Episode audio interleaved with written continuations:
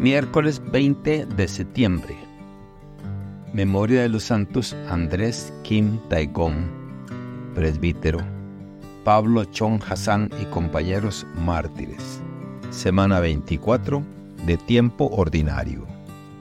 Evangelio según San Lucas, capítulo 7, versículos del 31 al 35. En aquel tiempo, Jesús dijo, ¿Con quién compararé a los hombres de esta generación? ¿A quién se parecen? Se parecen a esos niños que se sientan a jugar en la plaza y se gritan los unos a los otros. Tocamos la flauta y no han bailado. Cantamos canciones tristes y no han llorado. Porque vino Juan el Bautista, que ni comía pan ni bebía vino, y ustedes dijeron, ese está endemoniado. Y viene el Hijo del Hombre, que come y bebe, y dicen, este hombre es un glotón y un bebedor, amigo de publicanos y de pecadores. Pero solo aquellos que tienen la sabiduría de Dios son quienes lo reconocen.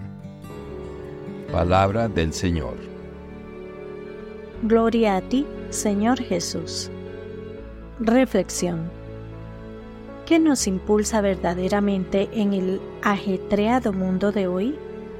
El Evangelio según San Lucas capítulo 7 versículos del 31 al 35 nos ofrece una visión penetrante de cómo nuestra generación es percibida, comparándola con niños en una plaza pública que no están satisfechos ni con la danza ni con el duelo este punto de partida nos conduce a una exploración profunda de cómo el mensaje cristiano interactúa con la compleja tela de nuestra cultura actual. Antes de adentrarnos más en el Evangelio, es relevante considerar la primera lectura de 1 de Timoteo, capítulo 3, versículos del 14 al 16.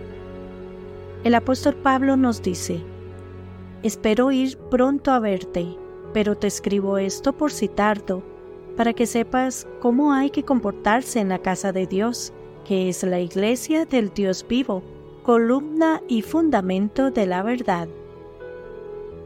Este pasaje nos recuerda que la fe cristiana no es una mera serie de rituales, sino un compromiso con un misterio mucho más grande el misterio de la piedad que se revela en Cristo.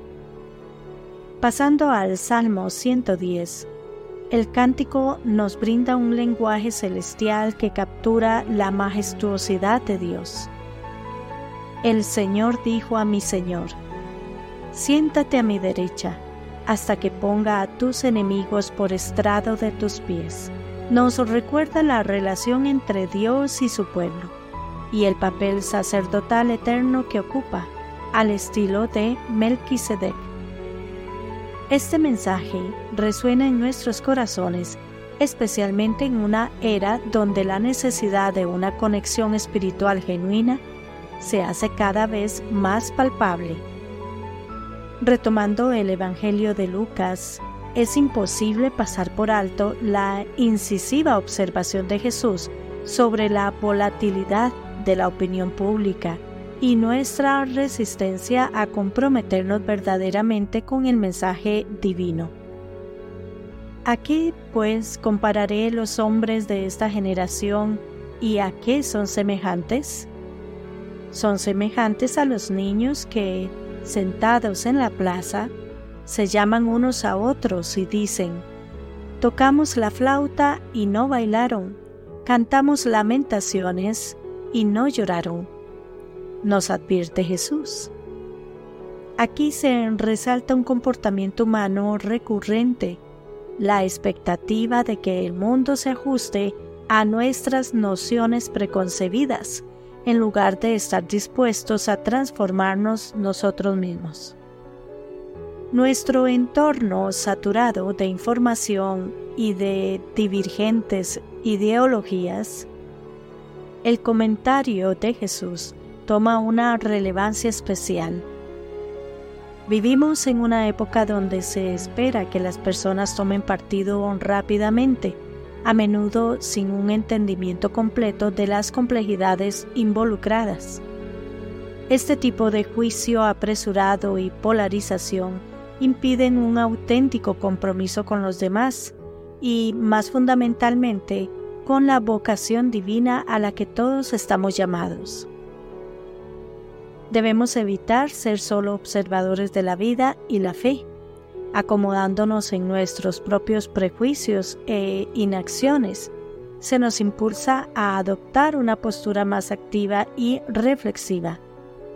En otras palabras, Jesús nos invita a bailar al ritmo de la flauta y a llorar ante las lamentaciones, a ser partícipes de la amplia gama de experiencias humanas y espirituales. Es un llamado a la empatía, a la humildad y, en última instancia, a la amorosa participación en el milagroso y a menudo desconcertante teatro de la existencia humana. Esa perspectiva nos reta a alejarnos de la indiferencia y el cinismo, que aunque pueden ser cómodos, no constituyen un camino hacia una vida en plenitud y con significado. La auténtica fe nos demanda mucho más, un compromiso sincero con Dios, con nosotros mismos y con el mundo que nos rodea. Que Dios les bendiga y les proteja.